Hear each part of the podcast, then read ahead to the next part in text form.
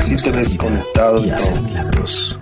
Milagros que inspiran a otros a seguir sus pasiones y a creer en sus sueños. Pero cada uno define pasión de una forma diferente. Y eso es lo que vamos a platicar durante la próxima hora en La Pasión con Ángel Bienvenidos. Buenas noches, buenas noches, buenas noches. Eh, desde esta en cuarentenada realidad nos encontramos en las fastuosas instalaciones de Caldero Radio. Nos han preguntado si aquí podemos guardar la sana distancia. Aquí, hagan de cuenta, es eh, el ala oeste de lo que es una mansión victoriana eh, en la colonia del Valle, que no hay muchas, pero, pero aquí sí tenemos. Entonces, el productor está por allá este, en las caballerizas, en los establos, este, pasando el campo de hockey, el de golf, eh, las canchas de tenis y ya entonces, en las de cricket, sí, claro, de cricket. Y ya entonces pues estamos nosotros este, de este lado, entonces no, no pasa nada. Em, hoy, bueno, eh, pues continuamos en este martes, ya terminando el mes de abril, comienza...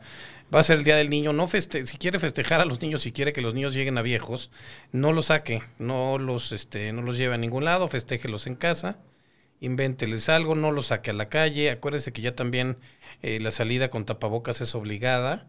Eh, probablemente no lo vayan a detener por estar sin tapabocas, pero es una medida de cortesía y de eh, pues de, de solidaridad con los demás. Entonces hágalo. No se pelee con los policías que le pidan por favor que no salga, que se ponga el tapabocas. No maltrate a los eh, trabajadores de salud, eso sí, de veras no, no puedo entender cómo la gente hace eso. No maltrate, no discrimine, no este, porque se están rifando por nosotros, este, es, eh, están haciendo su chamba. Y entonces imagínense que luego llegas a tu casa y ahí están tus vecinos diciéndote que, pues, que no entres, que guácala, que qué horror. Entonces, porfa, porfa, porfa, no, no, este, no haga eso. Este, y bueno, eh, el día de hoy vamos a hablar de música, vamos a hablar de este, de realidades de la cuarentena de los demás de 40, que este, que estamos, este, bueno, este, nuestro, nuestro invitado de hoy se dedica, creo que se encierra en un estudio a hacer música durante horas, entonces no sé si esta, esta realidad le haya cambiado mucho la vida. Lo único es que creo que ahora su familia está encerrada con él, pero por otro lado, está con nosotros el maestro León Ciolara Bon.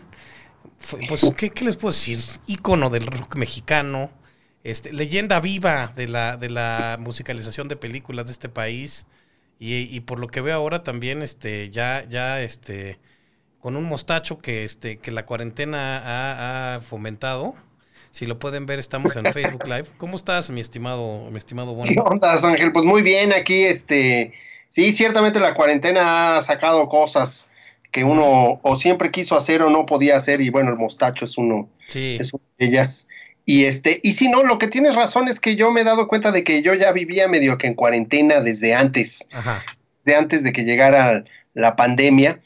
Lo único es que sí, el miedo, la angustia de la enfermedad y de ver toda la situación mundial y lo que, y lo que muchos medios este, tratan de, de- de hacernos ver como de un futuro este, peor de apocalíptico que la misma pandemia. Entonces, este, eso, eh, pero, pero prácticamente yo sí estoy eh, eh, en una vida como cotidiana, encerrado, pasando horas encerrado, que es lo que normalmente hago, y componiendo igual, vamos con todo esto.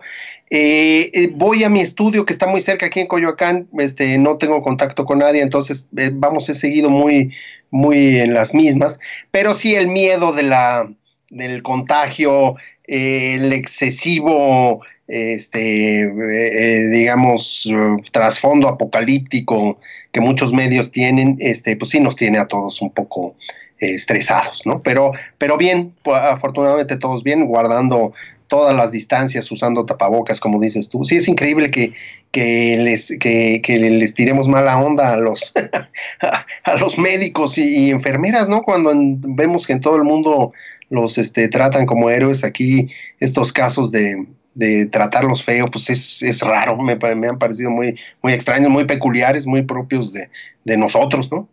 Sí, sí, es como, pues, bueno, es finalmente mucha, a veces hay mucha ignorancia acerca del, del tema y eso, pues sí, también eh, ellos son los que están en, en más riesgo y lo están haciendo porque, pues porque les toca, ¿no? Ya hemos, este, y en cuanto a lo del trasfondo apocalíptico, lo que pasa es que yo creo que tampoco ayuda, este, nuestros, nuestro, tanto nuestros medios como nuestros, este, como nuestros gobernantes en este caso, de plano hay, hay este, híjole, pues esto de qué ves, ¿no? Y no les voy a dar un solo peso.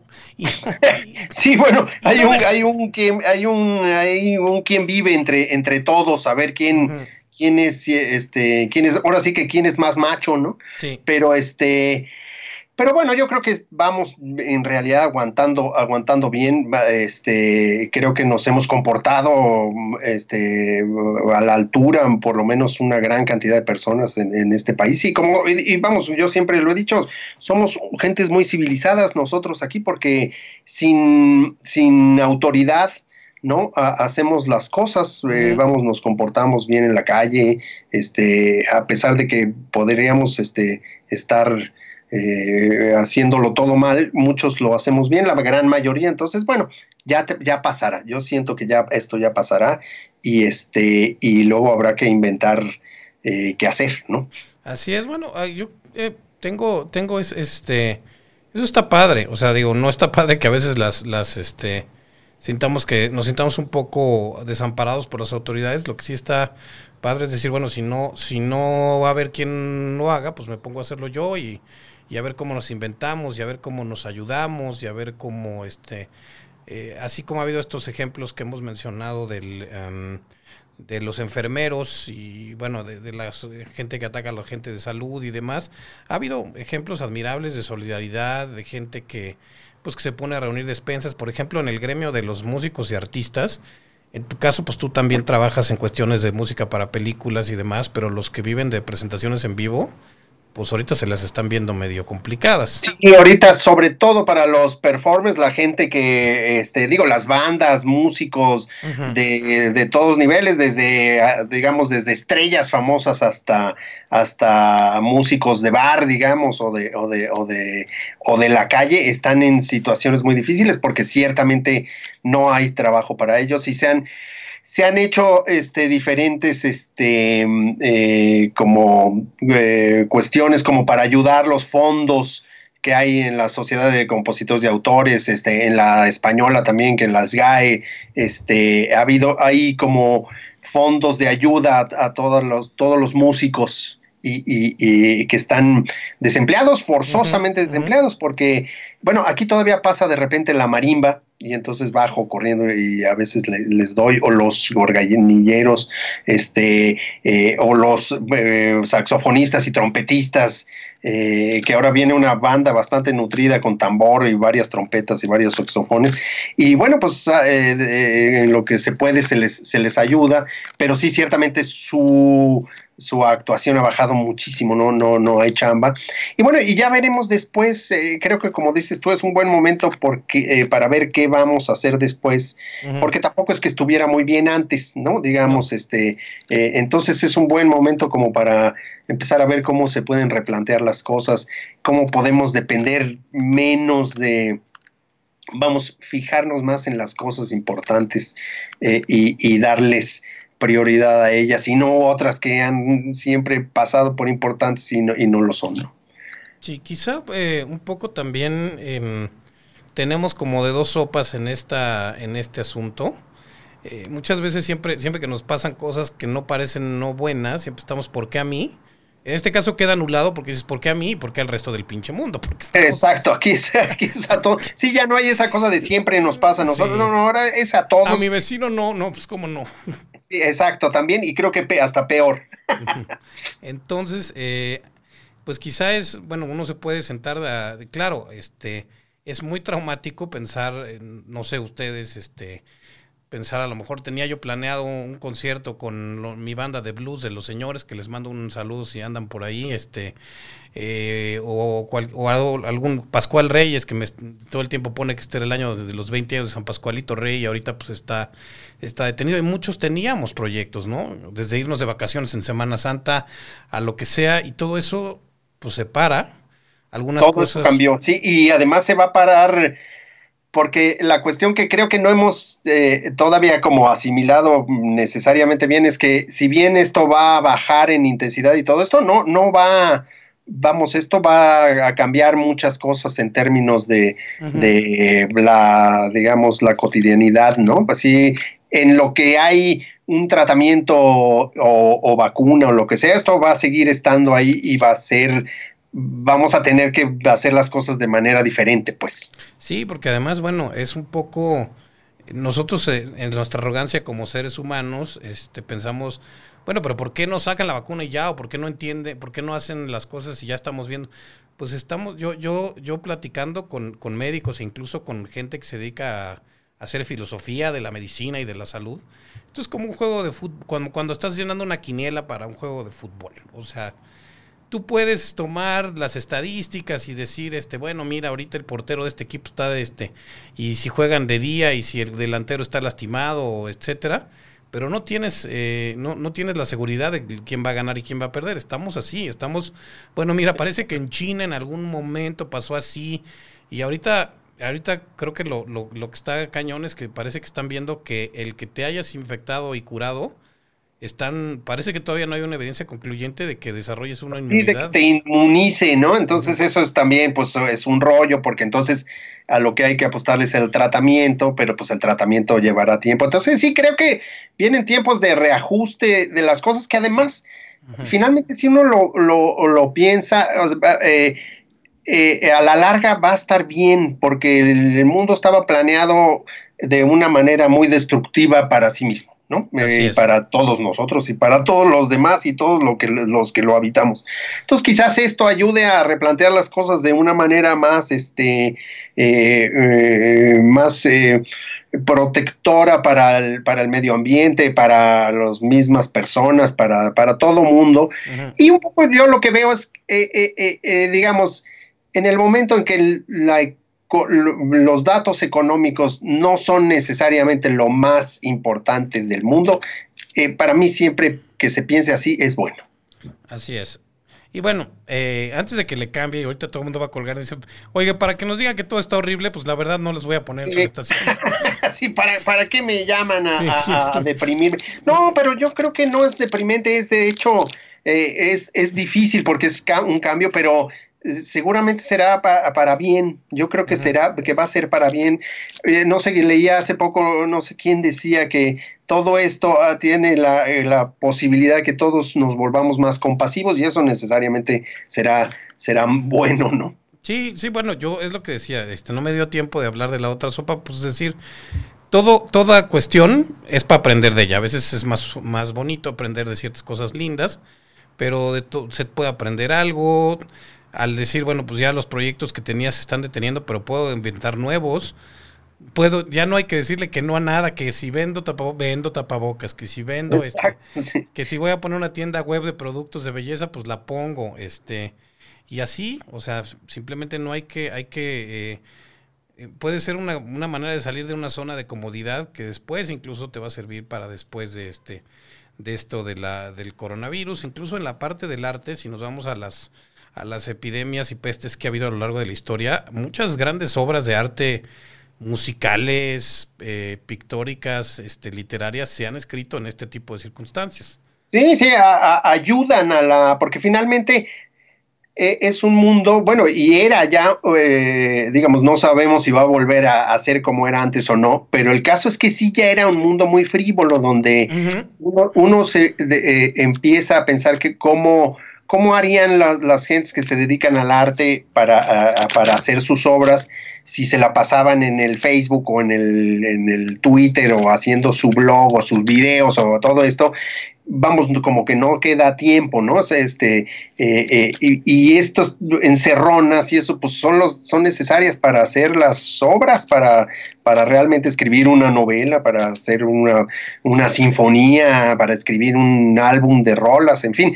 Eh, antes era mucho más fácil porque no había estas distracciones y efectivamente te ibas a Topilejo y ya no, ya estabas aislado, pues. Pero ahora no, ¿no? Entonces quizás esto ayude de, alguna de alguna manera a realmente eh, concentrarse en cosas, ¿no? En, serio, ¿no? Así es, y bueno, porque aparte antes eh, yo seguramente tú leíste Momo cuando eras cuando eras más joven. Exacto, sí. Que hablaba un poco de este Eso es lo, que, lo, peor que le puede hacer un conductor un invitado. Seguramente lo leíste y el otro que diga, no, ni más. no, pero sí lo leí de, este de, Michael, de, Michael Ende, ¿no? Esta, esta novela acerca de una niña que, este, la niña. Sí, exacto. que los malos son los hombres grises que se roban el tiempo de los hombres. exacto, exacto. Sí. Les venden a más a los hombres, como nos está pasando, todo tipo de de artilugios para, para ahorrar tiempo. Ellos les dicen que el control remoto, que el no sé qué, que el coche, que el...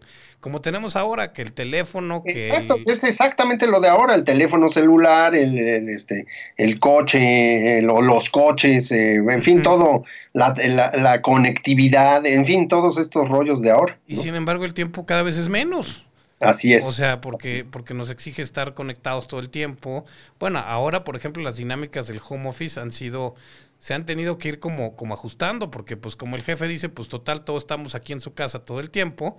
Si quiero hacer una junta a las 10 de la noche de un domingo, porque... Exacto, se puede, sí, no, no, no, y, y, ese, el peligro es ese, pues el peligro es que ahora estemos todos conectados así como nos estamos viendo ahorita y no, y ya, ¿no? Como novela apocalíptica de Lebec, ¿no? Así hay una tal, tal cual, así, así, así pasa, ¿no? Ya gentes conectadas por internet que se, que se clonan ¿no? Así mismas y así viven para siempre.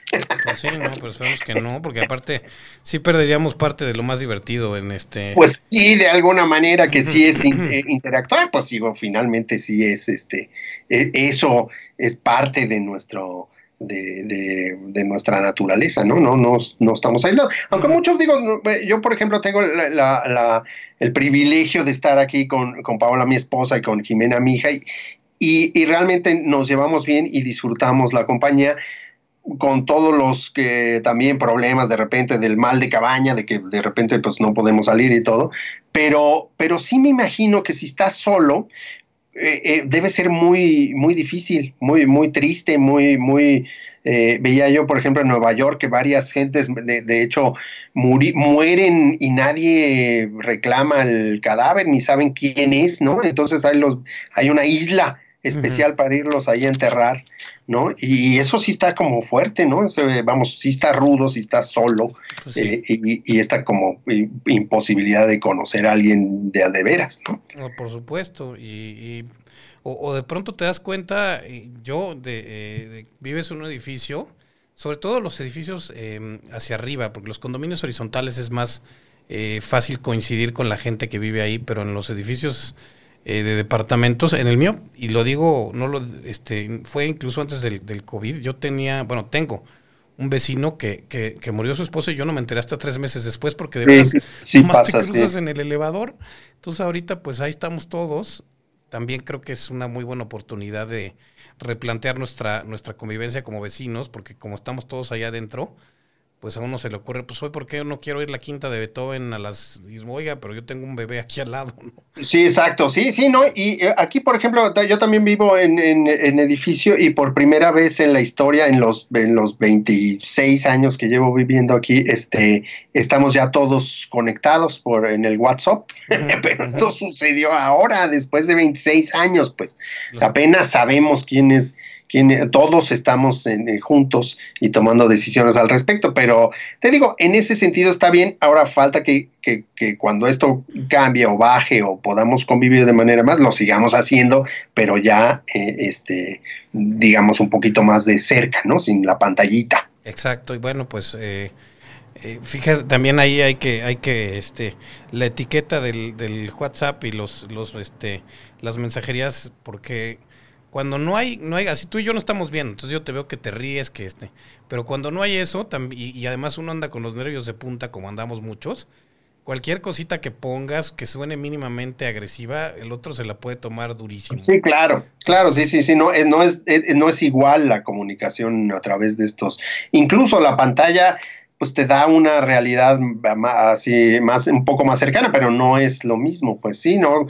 Estaba yo viendo un anuncio hace este hace poco de la de la pandemia del 18 donde decían justamente que afortunadamente no estaban aislados porque ya muchos tenían los teléfonos, los primeros teléfonos este Bell, ¿no? Entonces este se sentían muy cómodos porque ya no no iban a estar tan aislados de, este, y ahora estamos un poco igual, pero la verdad es que no hay como la convivencia real. Y no hay como, yo he visto que hay muchos conciertos, ¿no? Este, en, a través de, de, estos medios y, todo, pero la verdad es que no hay como, como estar ahí donde suceden las cosas y donde realmente suena la música, ¿no? Por ejemplo, o el teatro, todo esto es un buen, yo siento que es una buena este, alternativa para mientras, pero no, nunca será lo mismo, ¿no? No, porque además, bueno, finalmente una cámara te da la dosis de realidad que el que opera la cámara quiere. O sea, usted, usted nos está viendo a mí y al señor Bon. No puede saber si el señor Bon y yo estamos, traemos una tanga debajo o no traemos nada. Podría Como yo que no traigo nada. Exacto. Pues este, pues qué, incómodo, porque estoy viendo que tu silla es como de piel, de esa piel, entonces. sí, no, pero tiene un. Ya está mojadito. Un, como sillita, este. Te vayas a rozar, amigo. Oye, Carola Fuentes nos manda, nos manda saludos. Este, eh, ella también creo que tiene a su madre, este, oculta en una covacha. Cada vez que hago yo Skype con ellas, este, le digo a su mamá, parpadea dos veces y te tiene secuestrada, pero no, no, no lo hace. Sí, este eso ha sido muy difícil también con mi mamá, ¿eh? fíjate, así que también, este, es que por, por, un lado eh, es un como enemigo invisible, entonces también es difícil porque hay mucha crítica ahorita a todos estos que ahí están echando cascaritas y que están este, saliendo y todo, pero también es de repente difícil percibirlo, ¿no? Entonces lo tienes como que como que asumir y asumir que todo lo que te llega a través también de los medios es cierto, ¿no? Entonces ahí pues no es tan fácil luego decir, pues si aquí estamos normal, yo no veo que esté pasando nada. Y este, eh, pero bueno, pues sí está, sí está pasando, pero sí entiendo de repente a estas gentes que de repente pues no les parece que esté sucediendo nada porque en realidad en muchos lugares no parece estar sucediendo nada, ¿no? Pero, pero bueno, pues evidentemente sí, sí lo está y hay que, y hay que entrarle y además hay que entrarle todos, ¿no? Pues sí, oye, y ustedes, eh, tú que vives en familia, además madre, hija y tú, ¿Qué, qué, hacen ustedes? Este, ¿Algo ha cambiado? Evidentemente sí, muchas cosas, pero ¿tienen alguna actividad que ahora estén haciendo en familia que antes no hacían? Este, pues mira, no, tanto porque nosotros siempre hemos sido muy, vamos, siempre fuimos de, comer juntos, desayunar juntos y cenar juntos y, y, vamos de tener una convivencia muy cercana, pero sí hemos, este, eh, como que discutido este este tipo de cosas mucho más, hemos tenido más, más este, interacción eh, eh, eh, al respecto de lo que pasa en el mundo, digamos. O sea, como una, un, análisis familiar de las cosas y tomas de decisiones mucho más en grupo, ¿no? Y, y desde luego los quehaceres de la casa, ¿no? Se vuelve en una cosa primordial y una repartición así casi este, eh, soviética del asunto y, este, y donde hay reprimendas fuertes para el que falla, ¿no? El, sí, sí se va. Aquí sí hay eh, eh, gulag para el que no, para el que no, no hace su tarea. Pues sí, porque este, bueno, eso, eso yo, yo he sostenido desde que empezó esto que podría ser una, una gran oportunidad de reeducarnos a los hombres de este país en el asunto de, a ver, los labores domésticas no estás ayudando. Porque ayudar significa, bueno, es algo que no me corresponde, pero en mi infinita bondad, y dado que ahorita no hay fútbol ni nada que yo de esas y dado que soy feminista también, entonces los, las voy a ayudar, ¿no? Entonces, no, bueno, pues aquí todos ensucian, todos, este, todos ayudan y lo hacen porque, porque así debe ser, ¿no? Entonces, podría ser una muy buena oportunidad de, de, este, de reeducar a los hombres de este país y de quitarnos lo inútil. Bueno, no sé, yo no sé en tu caso, este, porque además los, este, todos los dos venimos de, además de, de, madres que no, este, sumisas no, nunca, nunca fueron. Sí, no fueron, siempre fueron madres ya trabajadoras y todo eso, pero no, no, pero tampoco éramos muy, bueno, yo en mi caso tampoco fui educado a tú vas a hacerte cargo de las, de las cuestiones, este, del hogar, ¿no? Tampoco, o sea, vamos, los que trabajamos, que esa es una idea que tiene que cambiarlo. El que trabaja no hace cuestiones del hogar, ¿no? y, pues no, vamos, ahora va a tener que plantearse, el que trabaja también hace cuestiones del hogar y es, y es independiente de, eso. ¿no? Es que las cuestiones del hogar también son trabajo, es lo que eh, también... Que además también lo son, y más rudo, pues por eso luego está mejor estar en la oficina haciéndose loco, ¿no? más rudo porque además de todo, todo el mundo llega y este Eh, ah, dice que si, mi, si, si, yo y mi invitado no me saludan, Manuel Aguilar es el baterista de, de, Mantarraya, que es una, una, banda, este, unas jóvenes promesas de, de 50 años. Que... no, qué buena onda, un saludo, un saludo a todos en Mantarraya, qué buena onda. Ahí está Manuel. Y Carola Fuentes dice, a ver si no la sanciona. Salud, bien. La, Sociedad Protectora de la Ruquez, porque dice que maltrata a su pobre madre. No, bueno, es que luego las mamás, y sobre todo las mamás muy independientes y esto, pues sí quieren andar fuera y hacer el súper y todo esto, pero sí realmente pues son un grupo vulnerable, son el más vulnerable, ¿no? Entonces, pues sí hay que cuidarlas, aunque, aunque, aunque, sí, yo con mi mamá también he tenido asuntos de ven y trae, te tengo que dar, no sé qué cosa, y le digo, no, pues no, no podemos andar haciendo eso porque en una de esas y te contagiamos y ahí sí se pone ruda, ruda la cosa. Además ya no hay ni camas en los hospitales, ¿no? Entonces, ¿para qué, para qué buscar? ¿Para qué jugarle al vivo? Eh, dice un abrazo al invitado. Los demás de 45 tenemos buenos recuerdos con sus rolas. Hijo, no te dice nada. No, Este, y bueno, eh, ya, ya que hablamos este, toda esta primera media hora, ya dijo gracias Manuel Aguilar, entonces no va, no va a trolearnos el programa.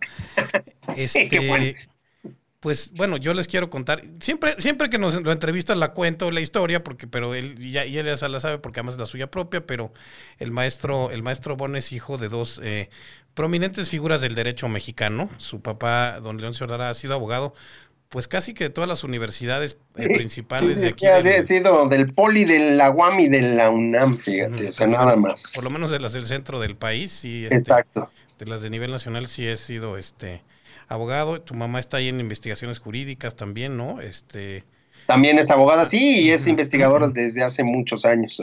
Académica, entonces, y pues de repente dicen, deciden, vamos a tener tres hijos, este, no sé si habrán decidido que los tres fueran hombres y que los tres estuvieran así como están, pero a, los dos de, de, los extremos los mandamos al Madrid, al de en medio al colegio americano, y, al, moderno americano. Al moderno, al Meduermo y resultando los tres músicos, cada cual en su en su estilo y cada cual en su este en su rollo, este, pero pero y, luego ¿Qué pasó ahí? ¿Qué pasó ahí? No, bueno, yo siempre que he dicho, he dicho que más de dos abogados en una familia es, un barco pirata, entonces pues sí, ya era, era, no podía haber más abogados ahí porque eran problemas. Yo inmediatamente pinté mi raya y sí, la música y creo que fui la mala influencia para los demás hacia, hacia el rollo de, de, la música. Claro que, que, ya fueron, digamos, eh, Marcelo ya agarró un camino un poco más este, eh, redituable y, y, Camilo terminó, primer, digamos, primero fue este, ejecutivo de, una, de un sello discográfico, que es como el lado oscuro, digamos, de la música. Y entonces ya que, ya que, ya que se estableció, digamos, entonces ya, ya se volvió músico, ¿no? Pero todos tenemos nuestros matices, pero, pero sí creo que básicamente ya eran demasiados abogados en la familia. Oye, eh, casi siempre, y sobre todo en, la época en que tú, es que además, ahora que, que uno está también en, en, la casa y empieza a desenterrar viniles y todas las cosas que este Este, yo que además ando exiliado en casa de mi madre, pues me he encontrado unos discos de Johnny Cash y de John Denver, de los, de este, pero también me he encontrado mis, este, mis, mis viniles de, de los enemigos del silencio, de, en ese momento a los rockeros se les veía como unos, una subespecie, ¿no? O sea, estaban los músicos que eran los músicos serios que iban al conservatorio y los que también hubo hubo gente del movimiento de rock en tu idioma que también llegó a recibir una educación formal, pero pero ¿eran ustedes subespecie o también se la tomaban en serio? No, mira, sí había mucho, en general había una eh, eh, como disociación total entre lo que era la música seria, digamos, los que estudiaban en el conservatorio, los que sabían leer, digamos, y los rock and rolleros, ¿no? Que, eso, eh, que eran músicos más, este, eh, pues, chavos que habían aprendido a tocar la guitarra y que se sabían en pocos acordes y todo esto.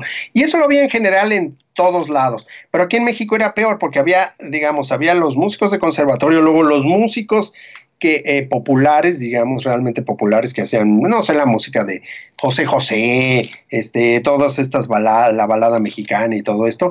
Y los rockeros habían sido desterrados de la faz de la tierra a partir de Avándaro. Entonces, si, eran una, si éramos una subespecie de, de gentes que en primera éramos considerados como eh, anticulturales totalmente, o sea, estaba, vamos, no teníamos cabida en el México de los todavía de los 70s y, principios de los 80s, mm. y que además de todo ni siquiera éramos músicos este, de adeveras, ¿no? Entonces, este, sí fue un, principio difícil porque no en realidad nadie te quería, ¿no? Ni, ni, la, ni los músicos serios ni los músicos populares, porque pues estabas haciendo una cosa que no era adecuada, ¿no? Entonces sí, Ahora, desde luego había, ah, hay, hay, sigue habiendo músicos muy, muy talentosos y que, y que aunque hayan estudiado o no, eh, eh, vamos, han, desarrollado carreras muy importantes. Y, y también músicos este, que pues, han incluso cruzado las líneas, como José Areán, el bajista de Los Enemigos del Silencio, pues es director de orquesta y ahora es director de la, de la Sinfónica de Aguascalientes y fue director de la Filarmónica de la Ciudad de México. Así que, que vamos, esa, línea se empezó a borrar y afortunadamente hoy en día este, y yo me doy cuenta mucho en la música de películas donde, donde tengo contacto con, con, con, muchos mundos, digamos, musicales, esa línea que antes era muy, muy precisa y eso se ha borrado mucho. Los chavos hoy en día que, que estudian en el conservatorio han oído rock y tocan rock y les gusta, o tocan jazz y les gusta, vamos ya, y, y, combinan, entonces ya, ya es mucho más abierto el espectro, no es como, como todavía en los 70 aquí en México, que era realmente eh, hasta arriba los músicos clásicos, que eran los, los meros meros, luego músicos populares que harían cosas como, como bolero, como cosas así serias, música popular, pero de la bonita que decían, ¿no? Y hasta abajo los rock and rolleros, ¿no? Pero ahora no, ahora, ahora hay de todo, ¿no? Sí, y además indeseables, porque además estaba todavía una época de este nacionalismo malentendido, donde además se corrompía una juventud gracias a los valores que nos llegan de otros países y los este y vuelven a nuestros jóvenes drogadictos y prostitutas. Exacto, y que se encueran, ¿no? Ya ves que lo de Avándaro fue todo por la encuerada. Digo, desde luego sí hubo gran consumo de, de estupefacientes, pero en lo que detonó el asunto fue la chava encuerada, ¿no? Eso, eso sí fue algo inaceptable y gracias a esa foto y a ese editorial del, creo que es del Excelsior, este, pues se acabó el rock and roll, este, un rock and roll que además eh, llevaba un gran momento, grandes bandas así, este, and Love, eh, La Revolución de Emiliano Zapata, o sea, bandas en serio que suenan, que si ahora tienen la oportunidad, ahora que está uno medio medio con tiempo, puede revisar este, las reediciones que han hecho varias, este, eh, varias casas editoriales, varios sellos este, discográficos de, bandas como Peace and Love, La Revolución de Emiliano Zapata, hay estos, no me acuerdo cómo se llaman estos de Guadalajara, que hasta colocaron un, un sencillo en el Hit Parade, en fin, bandas muy buenas había y paz las cortaron de tajo y fue hasta realmente hasta los ochentas con cuando eh, volvió el tri, el ritmo peligroso y luego nosotros y caifanes y eso que más o menos volvió a agarrar la onda, ¿no? Oye, eh, hablando de, bueno, ritmo peligroso que hace rato también en cuando anunciamos esta transmisión, Piro Pendaz nos dio este... Ah, sí, muy buena onda el Piro, pues ahí, buen cuate desde entonces. Desde entonces, porque aparte si mal no recuerdo, en ese entonces tenías que además hasta pelear hasta por conseguir instrumentos, porque era cuando las fronteras estaban cerradas, no podías traer cosas de allá.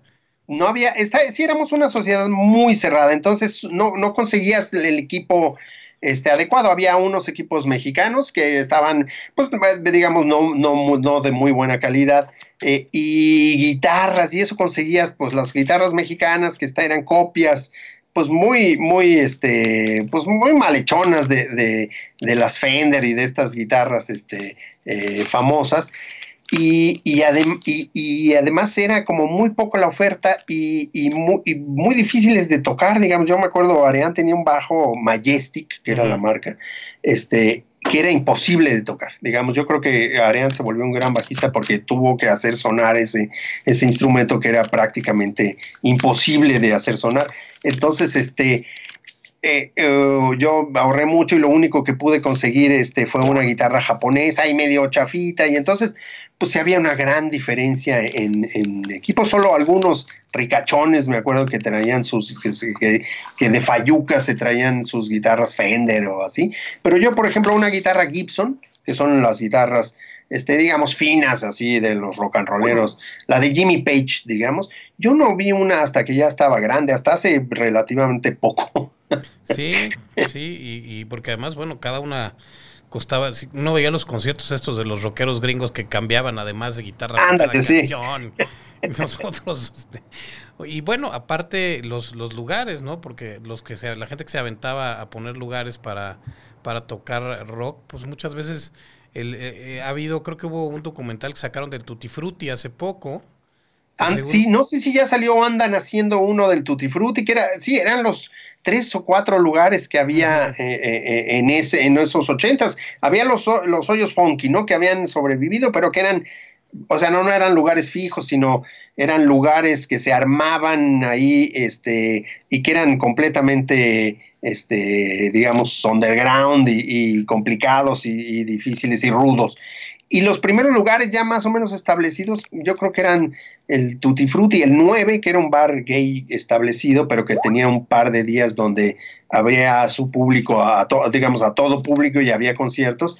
Y Rocotitlán, que fue como el primer, el primer lugar de rock este, que hubo aquí en la ciudad, eh, que más o menos duró y que como que empezó a desarrollar eh, el talento de los grupos de la época, ¿no? Pero eran tres lugares, ¿no? Después ya vino el Look, quizás el Rockstock y todo esto, pero al principio eran dos, tres lugares y nosotros, de hecho, cuando no había ni esos lugares, tocábamos en, en, este, en fiestas, que era, esa era la onda. Sí, sí, sí, a mí me tocó, pues creo que, no sé si ustedes, pero en la fiesta de graduación de mi hermana menor de sexto de primaria, tocó Fobia, porque creo que era alguno era hermano, alguno de los de los de Fobia era hermano de alguno de los graduados ahí en el Madrid de este de, los que se graduaban, entonces tocaron. Este... Sí, eso era común, yo también tocamos algún, no sé si en esa graduación o en algún eh, tampoco en alguna verbena, desde luego en las verbenas del Madrid, y luego tocamos en el auditorio del Madrid una vez también,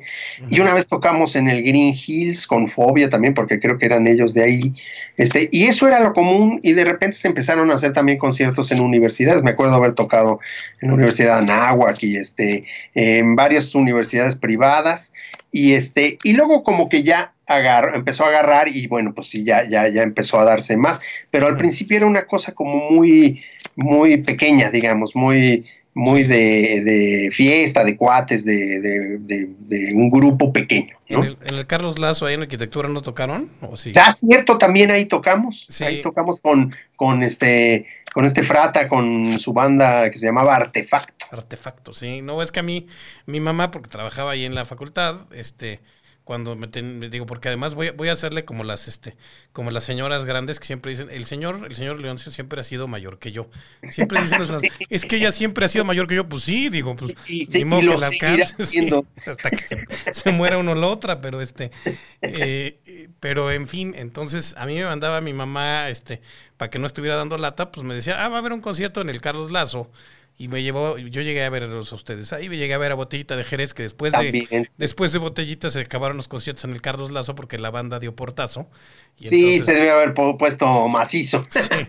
Entonces, este, cuando todavía este, Armando Gil, que en paz descanse, usaba un bajo con que tenía una calcomanía del dragón de Reino Aventura. Exacto, sí. Así es cierto. También, y si usted sabe a qué referencia estoy haciendo de Reino Aventura, no salga de su casa porque es grupo de pues, riesgo. estamos hablando, ya, ya sabemos qué edad tiene. Sí. Oye, ¿hubo alguna vez algún lugar donde, donde llegaron a tocar y dijeron, aquí tocamos y nos vamos porque nos matan?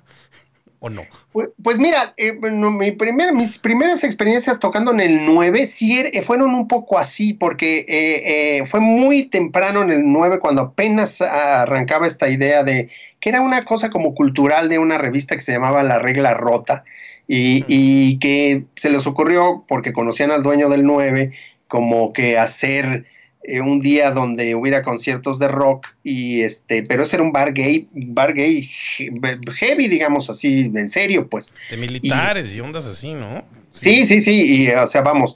Entonces me acuerdo, la primera vez que fuimos a tocar ahí, eh, eh, digamos, había, para empezar había una reja, una, vamos, una malla en el, en el, entre el escenario y el público. Y entonces mientras tocábamos, unos gentes se colgaban del, de la reja y nos hacían caras así, y luego se tiraban y bailaban allá y luego volvían a colgarse. Entonces, vamos, este, sí, sí sentí un poco de miedo y sí pensé, digamos, así como, bueno, pues aquí yo creo que no vamos a volver a tocar. Pero en realidad, como que después nos dimos cuenta que era una manera de expresar este, una gran gran emoción del, del, público, ¿no? Porque, porque nos felicitaron mucho y nos volvieron a llamar y tocamos varias veces allí, este, eh, y he, he, sentido, digamos, ese, ese miedo y el otro miedo grande que, que he sentido, no tanto de vámonos de aquí, sino de esto, vamos, si es una emoción fuerte, fue cuando hacíamos, eh, le abrimos una gira muy larga a los hombres G eh, eh, por toda la República y en un momento en donde pues no se hacían muchos conciertos de rock, entonces llegabas a lugares este con una infraestructura muy muy este precaria, entonces me acuerdo un, concierto particularmente que en en dónde fue en Ciudad Madero, en algún lugar así o en Reynosa, no me acuerdo era un estadio de, de béisbol para 10 mil gentes había, estaban las 10.000 gentes y había un escenario con una tarima que tendría unos 40 centímetros de alto y no había ningún, digamos, separación entre esa tarima y el público. Y entonces, vamos, salías y tenías a 10.000 gentes en, uh, prácticamente encima de ti. De manera que si no les gustabas, pues eras hombre, hombre muerto, ¿no? Sí. Y este, esa vez me, me, dio miedo y entonces, eh, este, pero tocamos muy bien y sí les gustó y no nos, no nos bajaron, pero si, si no les hubiéramos gustado, fácilmente podrían haber tomado el escenario y, y, y habernos desaparecido ahí, ¿no? Y, y, hay, digamos, esas son las dos donde realmente he sentido miedo. Lo, lo, lo de, las otras siempre han sido como más bien como grandes emociones, pero no, pero miedo creo que esa, esas dos nada más. Oye, eh, ¿en qué momento? Bueno, yo, yo eh, recuerdo quizá cuando empieza BMG a firmar, a firmar bandas, Ariola creo que se llamaba en ese entonces. Ariola era así. ¿En qué momento se vuelve? Y, y, y otro fue también cuando, cuando ustedes y, y los caifanes, este llegan a tocar con Verónica Castro en un programa de este, en unos programas nocturnos. Sí, en, en Mala Noche No Mala se llamaba. Noche No, exactamente, que además ella se vistió, según ella, de rockera. Como, sí, sí, sí, este, me, además, ahí me acuerdo perfecto porque decían saludos a Leoncio y decían, ¿quién es Leoncio? A Bond. Todos se quedaron viendo unos a otros y, sí. y pedían que tocaran Irene. Entonces, Exacto digamos, esos fueron como momentos donde ya el rock mexicano hecho en México se, se, se vuelve, pues, como mayor de edad y, se reconoce, ¿no? Un poquito. Sí, fue, digamos que ese siento yo que fue la, como la aceptación de la, digamos, de los medios y de la, eh, digamos, del establishment, ¿no? De, de, ese rock que estaba saliendo y dándose por todos lados, ¿no? Eh, por un lado fue, digamos, esa fue como el momento en que Televisa, que era el medio más importante en México, pues este, digamos, aceptó al, al, rock como un espectáculo que podía salir en sus, en sus canales. Y antes, eh, digamos, sí, Ariola fue eh, un, un, una de las compañías que firmó y a nosotros nos firmó CBS, que era la, la, otra, que ahora es Sony, digamos. Y ahora todos son Sony, ¿no? Finalmente, en esta carrera de lo que hablábamos al principio, de que alguien quiere quedarse con todo en el mundo, en la música casi todo se lo quedó Sony, ¿no? Entonces, este, eh, eh, CBS se convirtió en Sony, y, pero ellos nos firmaron a nosotros. Esa fue como la primera eh, experimento. Y una vez que firmamos con Sony y que más o menos la música funcionó, porque vamos, sí, sí fueron sencillos, Caifanes, Neón, los este, amantes de Lola, nosotros, vamos, tuvimos sencillos importantes que sí sonaron mucho en radio.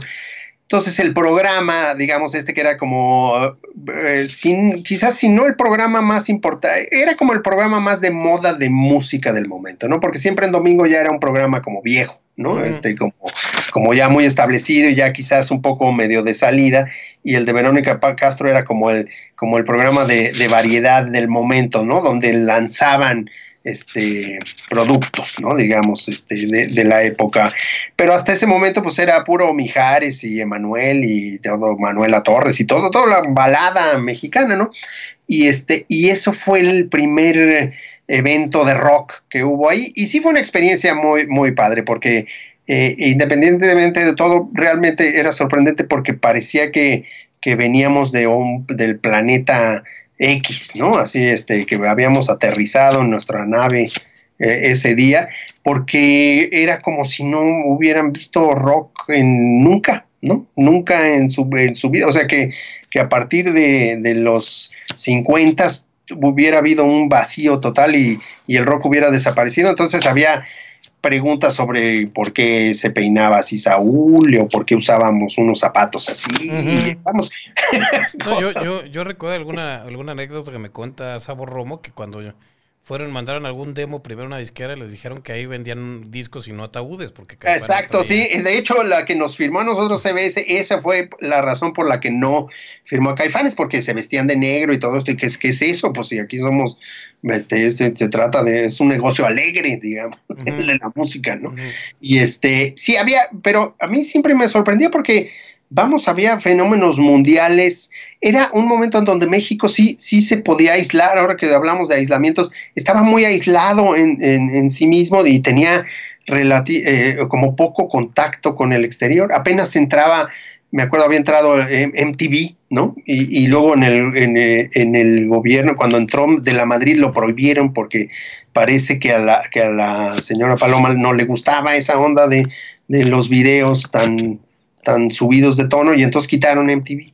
Este, pero ya muchos lo habíamos visto, ya habíamos visto, ay, pues sí, hay, hay rock and rolleros en el mundo. Y además, vamos, pues había bandas, no sé, como los Rolling, como cosas grandes en el mundo, pero aquí no, aquí no, no, digamos, no tenían ningún, ningún impacto. Entonces sí fue, fue muy interesante hacer ese programa y este, y sí darnos cuenta de que parecía que de veras que estábamos inventando el rock nosotros, o sea, como si fuéramos, este, como si todo eso lo hubiéramos nosotros así sacado de la nada y estuviéramos así sorprendiendo a todo el público con algo jamás visto en el mundo, ¿no? Y, la verdad es que pues nosotros habíamos oído pues desde los Beatles hasta muchas cosas que podíamos luego conseguir este aquí muy, muy de underground, igual que los instrumentos, pero que estábamos un poco en el tono de lo que se hacía en, esas épocas, ¿no?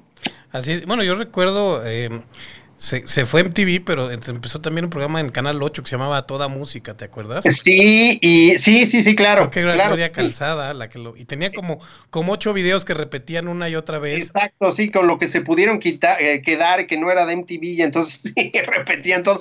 Y luego hicieron los famosos estrellas de los ochentas o de los ochentas y luego de los noventas, que fue un poco como la manera de sacarle la vuelta a lo de MTV, ¿no? este, Pero MTV salió, estuvo un tiempo y luego salió porque pues sí era de más, además era la renovación moral, me acuerdo de esas épocas, entonces pues sí, esto parecía ser muy, muy inmoral. Fíjate, checa, checa mi, mi timeline de Facebook, porque em, yo en, casa de mi mamá, que ahora estamos haciendo también limpieza profunda, encontré un, un mandil de la campaña de la Madrid. ¿Te acuerdas esas dos M's de ahí está, lo tengo. La renovación moral, ¿no? De frente de la Madrid, este, porque no, era todavía de la campaña, él empezó en 82. Ah, o sea que ese mandil debe ser del 80, 81, más o menos, que, o del 82, este, que empezó la, la campaña, pero.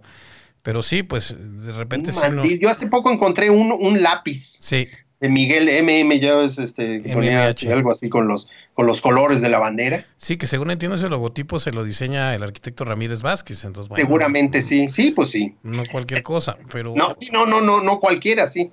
Oye, bueno, hablando, ahorita que hablaste de los Beatles y de los Rollings, este, te tengo que preguntar, ¿en dónde estás tú en el debate que acaban de empezar a, en esa pelea en la cumbre que organizaron McCartney y Jagger, este porque los Rollings acaban de sacar un nuevo sencillo que se llama Living in a Ghost Town y entonces... Sí, lo vi, oí el nuevo sencillo y me gusta, o sea, está padre, eh, eh, uno quiere creer que ya lo habían hecho antes, pero también puede pensar que lo acaban de hacer. No, Pero hacen, hacen lo que hacen y es una... Es como la gente que dices, bueno, hacen unas hamburguesas con queso, pero las hacen muy bien. Sí, exacto, sí, sí, no, y los Rollings son los Rollings y eh, vamos, y lo que hacen lo hacen muy bien y a mí sí me gusta, pero no sé el debate, no no he ah, visto todo, no he pues, entrado al, a conocer el debate todavía, porque según yo está, está muy bien y es, vamos, eh, eh, según esto la historia dice y yo prefiero, siempre le, le, creo, aunque no sea verdad, aunque uno ya se vuelva muy, muy este, descreído uh -huh. de que esto lo habían iniciado antes y que, bueno, pues que los agarró la pandemia y que ya después sí vieron y pues lo quisieron acabar, porque además vienen bastante al caso, ¿no? Por lo menos el título pero este, pero no sé el debate de qué se trata. Ah, bueno, no, bueno, aparte yo creo que lo quieren, todo lo que empiezan lo quieren acabar rápido, porque en el caso de los de los Rollings y más con la pandemia ya no es de cómo amaneció, es cómo, cómo amaneció alguno de los miembros. Sí, sí, sí. Pero, Sal, salvo Keith Richards, ¿no? Que, que aparentemente no ese, nada ese... de esto ni siquiera le hace le hace las cosquillas. No, ese va a ser como cuando venían los marcianos aquí por el este por el espécimen más perfecto del ser humano y querían llevarse al santo. No sé por qué. sí, Pero así, eran, sí, sí. así eran las películas. Entonces aquí Richards lo... santo y, a, y aquí Richards, ya como no está el santo, va a ser aquí Richards. Sí. Oye, no, pero es que McCartney en algún momento lo entrevistan y dice que, que bueno, es el sencillo, pero que los Beatles siempre fueron mejores. Y entonces ah, Jagger... ya volvió a ese, a ese. No, bueno, pero ese es un viejo, viejo uh -huh. debate, pues uh -huh. sí, y, y Jagger dice pues sí, en su momento eran muy buenos, nada más yo les quiero recordar que nosotros seguimos haciendo estadios y la otra banda, así ni siquiera dijo los Beatles, la otra banda ya no existe. Sí, así, y están muertos, nada más les faltó, ¿no? Casi sí, todos. Sí. Entonces, bueno, pues ahí se quedó, ahí se quedó y pues sí, eh, y ahorita además como todo mundo pues tiene muy poco que hacer y entonces empiezas a retomarlo, pues sí, sí claro, no, como... bueno, ese es un debate, mira, son, dif son diferentes, es que es esta cosa eh, como muy masculina de qué es mejor, ¿no? Siempre como si tuviera que haber algo, algo mejor. Son diferentes, son, y los dos son muy padres. Bueno, a mí siempre, yo siempre he sido más bitlero, pues siempre me, me, me identifiqué mucho más con los Beatles, los oí mucho más, pero esto no quiere decir que los Rolling no tengan un valor así supremo. Por ejemplo, en toda la eh, como revalorización del, del, blues, por ejemplo, del blues negro. Y yo, y yo uh -huh. siendo blusero de corazón, eso es una cosa, este, eh, es una aportación grandísima de los Rollings, haber re retomado y reversionado las canciones de, de, Willie Dixon, de Muddy Waters, de, de Howling Wolf, de, de, todos los grandes. Y además reconociéndolos, ¿no? Porque muchas veces claro, sí, sí, sí, con, los sí, reversionaban y ni, los pelaban a los otros. Sí, no, luego, porque luego, por ejemplo, Led Zeppelin tiene por ahí varias cosas donde más bien se robaron las cosas y nunca reconocieron, pero no, los Rolling siempre reconocieron de quién estaban haciendo versiones y cuando los podían los integraban. De hecho, uh -huh. su, una de sus primeras presentaciones en Estados Unidos invitan a, a Howling Wolf a, a, a, cantar una rola, él solo, su rola. Entonces, y sabes qué, y, y, tocan, eh, eh, vamos, tienen también unas grandes rolas, eh, muchas, y, y, y, un, y esta cosa mítica de ser una banda que lleva 50 años tocando, pues, o sea, vamos, eso no está fácil, eso, digamos, en, eh, si uno lo pusiera en tiempo de pareja, es como estar casado cinco mil años, ¿no? Sí, Entonces, no. este, en sí ya tiene como una gran validez. Y este, y son, y son muy buenos. O sea, vamos, lo que hacen quizás no sea lo técnicamente más complejo, pero hacen blues de una manera muy, muy, muy buena. Son, son gente auténtica uh -huh. y, y, este, y, y, muy buenos. Ahora, si ya te pones al análisis musical y todo esto, pues sí, los Beatles son más sofisticados, quizás, ¿no? Sí. Este, pero, pero no necesariamente mejores. Es como, eh, ¿cuál es mejor? El chile, el, el, mole, el mole de pepita o el mole, el mole negro, pues, pues los dos, ¿no? En este caso, el mole negro serían los Rolling Stones, por lo que hemos estado hablando. Exacto. Exacto. Oye, y bueno, eh, lo, los señores que es tu banda de blues, pues ahorita me imagino que están, están detenidos. No hay, no hay planes de hacer nada así como de estos conciertos a distancia o este. Sabes que, sabes que no, en, en primera creo que no, no, no sabemos un, cómo hacerlo para empezar. Este, y luego creo que no, este que no es, mm, vamos, nuestra propuesta siempre ha sido muy de sí vernos ahí donde estamos, ¿no? Eh, no creo que se traduzca muy bien a, a, a, la, a, la, computadora. Este, yo he visto que incluso cosas muy sofisticadas las ves en la computadora y, y a menos que seas un chavo de onda de hoy que se pone unos buenos audífonos así gigantes, se oye re feo, ¿no? Este, Entonces, este, eh, no, eh, número uno, creo que no sabemos cómo hacerlo. Número dos, creo que no tenemos todos, o sea, yo sí tengo manera de hacerlo, pero, pero Area no, en fin, este, sería como exponernos innecesariamente o a alguien más al, al, virus. No, además. Hubiera que ir a nuestras casas a setear algo, ¿no? Y, y número tres, yo creo que pues ya habrá tiempo, digamos, ya vamos a volver y va a haber tiempo de retomar esas actividades, siento yo. Así es, ¿no? Porque además sí es necesario saber cómo hacerlo. Digo, si vieron la versión que hicieron actores de, creo que fue de Imagine, que se ve que cada quien cantó lo que quiso porque se, se brincaban uno de un tono a otro, este ya hay cosas que han hecho orquestas sinfónicas que han estado más monas, pero, pero entonces, pues sí, ¿qué necesidad hay de esto? Sí, es difícil. Y te digo, no sé, a menos que tengas un buen sistema de sonido, pero eso es algo que ya cada vez menos gente lo tiene.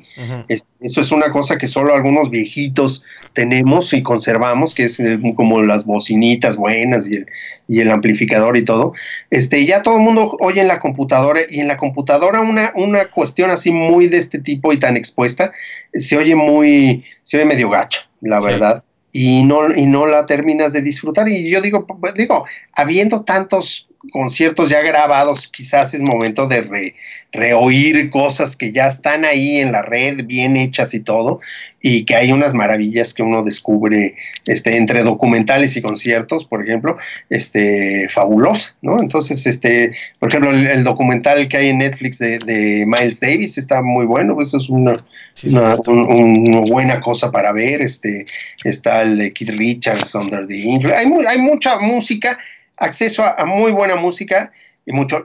Lo, hacerlo ahorita uno se me hace como una manera de quererte promocionar sin mucha, este, sin mucho, sin que se oiga muy bien, pues sin que sea lucidor, pues. Así es. Bueno, pues ya, ya son casi las ocho, maestro. Este, se nos fue rápido la plática. Se nos da la plática, ¿va? Sí, espero que la gente también lo haya disfrutado. Te mandaron eh, Saludos Manuel Aguilar, Ricardo Méndez, este Carola Fuentes, este Carola Fuentes y Carola Lagunes, que ya ves que son este, Ah, qué bueno, sí, sí. Este, y bueno, saludos a los dos. Pues esperemos este, vernos pronto. Saludos a Jimena, saludos a tu mujer, a tus padres, por favor, también darles un abrazo. Y a Igualmente saludos a todos por allá. Y este, y ya, bueno, ya pasará esto, ya, ya estaremos platicando en vivo de todo de todo lo que resultó de, de, esto, ¿no? Sí, y bueno, vamos a ver si, si el mostacho aguanta la cuarentena o no. Eh, no, no, ahora sí va a ser de vaquero, de vaquero de verdad. Sí, no, bueno, tú no sabes, pero yo a mi mamá el otro día la puse a ver primero la de Unorthodox y luego le dije, para que veas la, base de votantes de Trump, y la puse a ver dos, ¿te acuerdas de Smokey and the Bandits? Ah, como no, sí, claro, sí, pues, sí, sí. Imagínate. Este, esa película es divertido, sí será la base de Trump, pero es divertida. Así es, bueno amigo, te mando un abrazote. Este ya nos, nos está diciendo aquí nuestro señor productor Juan Carlos Escalante, gracias. No, hombre, gracias a ti por la invitación y encantado de haber estado contigo. Nos vemos pronto, un abrazo. Te mando un abrazo. Gracias. Gracias, bye. abrazo también a todos ustedes en La Pasión Según. Aquí seguiremos mientras, eh, mientras podamos. Cuídese, eh, no salga, póngase el tapabocas y siga vivo. El próximo martes aquí los veo. Y el jueves en A Tu Salud Pública vamos a hablar de cuarentena y sueño para que no se duerman. Nos vemos. Muchas gracias por acompañarnos. Te esperamos la próxima semana apasionada entrevista. Aquí en La Pasión Según Gran Belleza.